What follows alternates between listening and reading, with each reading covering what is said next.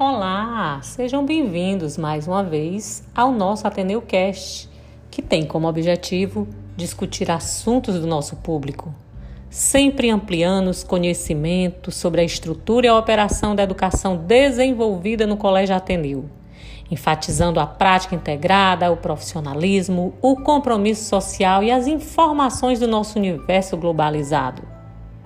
E eu, Vanderlânia, estou de volta para apresentar mais um episódio. Hoje vamos conversar sobre como lidar com os gatilhos emocionais.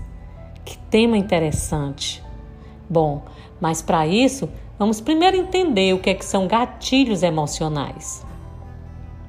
São basicamente tudo que desperta uma forte reação negativa em uma pessoa são as memórias, os sentimentos, as piadas, opiniões, reações e comportamentos que causam fortes reações emocionais. Ou seja, qualquer coisa, a qualquer instante, pode despertar um gatilho. As emoções comumente sentidas nesses momentos são de raiva, de tristeza, de insegurança e de medo. Hum, até aí tudo bem. Então agora vamos pensar que para cada, para cada pessoa que possui os seus próprios gatilhos, que surgem de acordo com as suas experiências de vida e crenças pessoais. É, isso desperta uma intensa emoção em uma e não causa o mesmo efeito em outras. Por isso que a identificação e o tratamento dos gatilhos são bem complexos e que podem ser vistos como besteira por quem, por quem não os sente. E causam experiências muito desagradáveis. Por exemplo, uma pessoa escuta um tom de voz específico e tem uma crise de ansiedade em razão disso. E a consequência disso é que o timbre da pessoa o faz lembrar da voz de alguém que lhe causou mal na infância ou em outra fase marcante de sua vida. Então, nesse momento, as lembranças dos acontecimentos traumáticos retornam e ele tem a sensação de estar revivendo aquela situação. Essa volta abrupta ao passado tende a acontecer com os portadores de estresse pós-traumático. Olha só. Mas o que, é que a gente pode fazer para evitar isso tão desagradável? Bom, quando se tem consciência do seu ou dos seus gatilhos, as pessoas conseguem evitá-los e assim não sofrem os efeitos de uma intensa descarga emocional. Porém, como dito, é difícil identificar o que é capaz de causar tanto desconforto. A psicologia nos explica que além do despertar de memórias desagradáveis e traumas, os gatilhos também podem ser ocasionados por opiniões e valores contrários.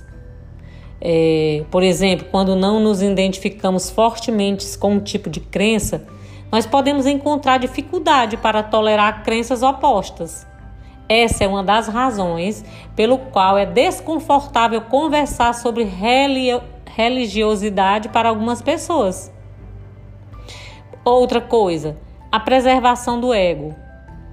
Quando a nossa identidade é questionada ou confrontada, a tendência é tentar preservar a noção de eu que cultivamos.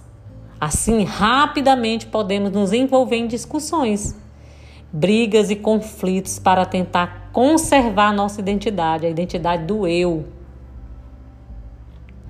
Então, é, uma única pessoa pode ter somente um tipo de gatilho, bem como também ter tipos variados. Vamos ver aqui alguns gatilhos emocionais mais comuns. Por exemplo, é, alguém lhe, lhe rejeitar, alguém lhe ignorar, alguém te abandonar ou ameaçar fazer isso, alguém terminar o relacionamento, alguém criticar ou julgar, alguém censurar, especialmente em público alguém agir com indiferença, alguém debochar da sua cara, alguém tentar te controlar, alguém não ter tempo para você, alguém ser muito carente com você, alguém lhe culpar, principalmente por algo que você não fez. Alguém não parece ser feliz em lhe ver. Alguém lhe ferir emocionalmente. E alguém lhe xingar. Poxa, tanta coisa que nos traz sofrimento, né? Além de se sentir esse desconforto, que é o desconforto emocional, você pode sentir um incômodo físico quando se depara com um gatilho. Vômitos são reações físicas bem comuns. E como esses gatilhos emocionais afetam a nossa saúde mental? Bem, eles são como barreiras, né, que impedem as pessoas de esquecer determinados acontecimentos e se desvencilhar de crenças, opiniões e valores rígidos. Então, a pessoa que sofreu no passado tenta criar memórias boas e construir uma vida satisfatória. Quando se depara com um indivíduo, uma situação, uma ação ou uma fala associada a uma ocasião ruim. Contudo, volta a sofrer com questões do passado. Ela pode também ter atitudes atípicas, como iniciar uma discussão, chorar compulsivamente, ficar furiosa, tomar decisões precipitadas, as quais não objetivam o seu bem-estar e, sobretudo, passar a evitar o fator estressor que lhe causou tantas emoções ruins. A recorrência dessas reações extremas é muito cansativa, podendo facilmente levar a pessoa a uma exaustão mental.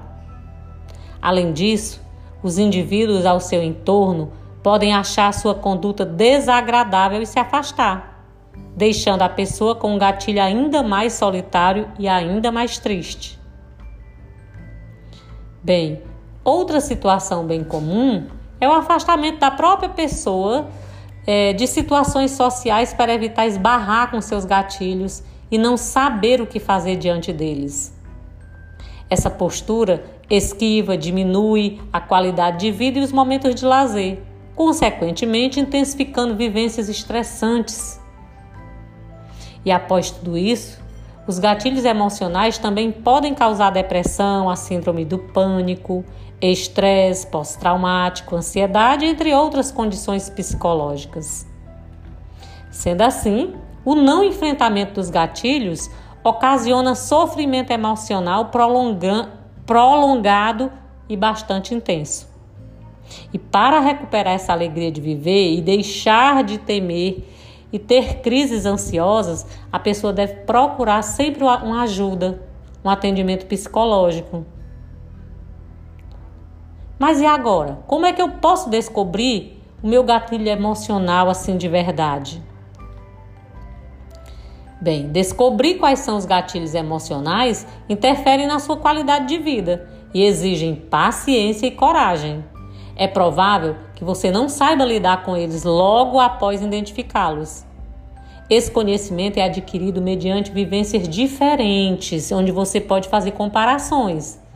Em outras palavras, você terá que aprender a reagir adequadamente aos seus gatilhos na prática. E uma das melhores maneiras de descobrir o seu ou os seus gatilhos é através de questionamentos diários que você faz consigo mesmo. Você pode não ter uma resposta concreta no primeiro dia ou nas primeiras semanas, porque não está acostumada a pensar sobre isso. Conforme você vai se dedicando, você vai decifrando seus gatilhos e as respostas elas se tornarão bem mais claras. Então, que tal iniciarmos o treino para descobertas dos nossos gatilhos? Pensem nisso e até a próxima.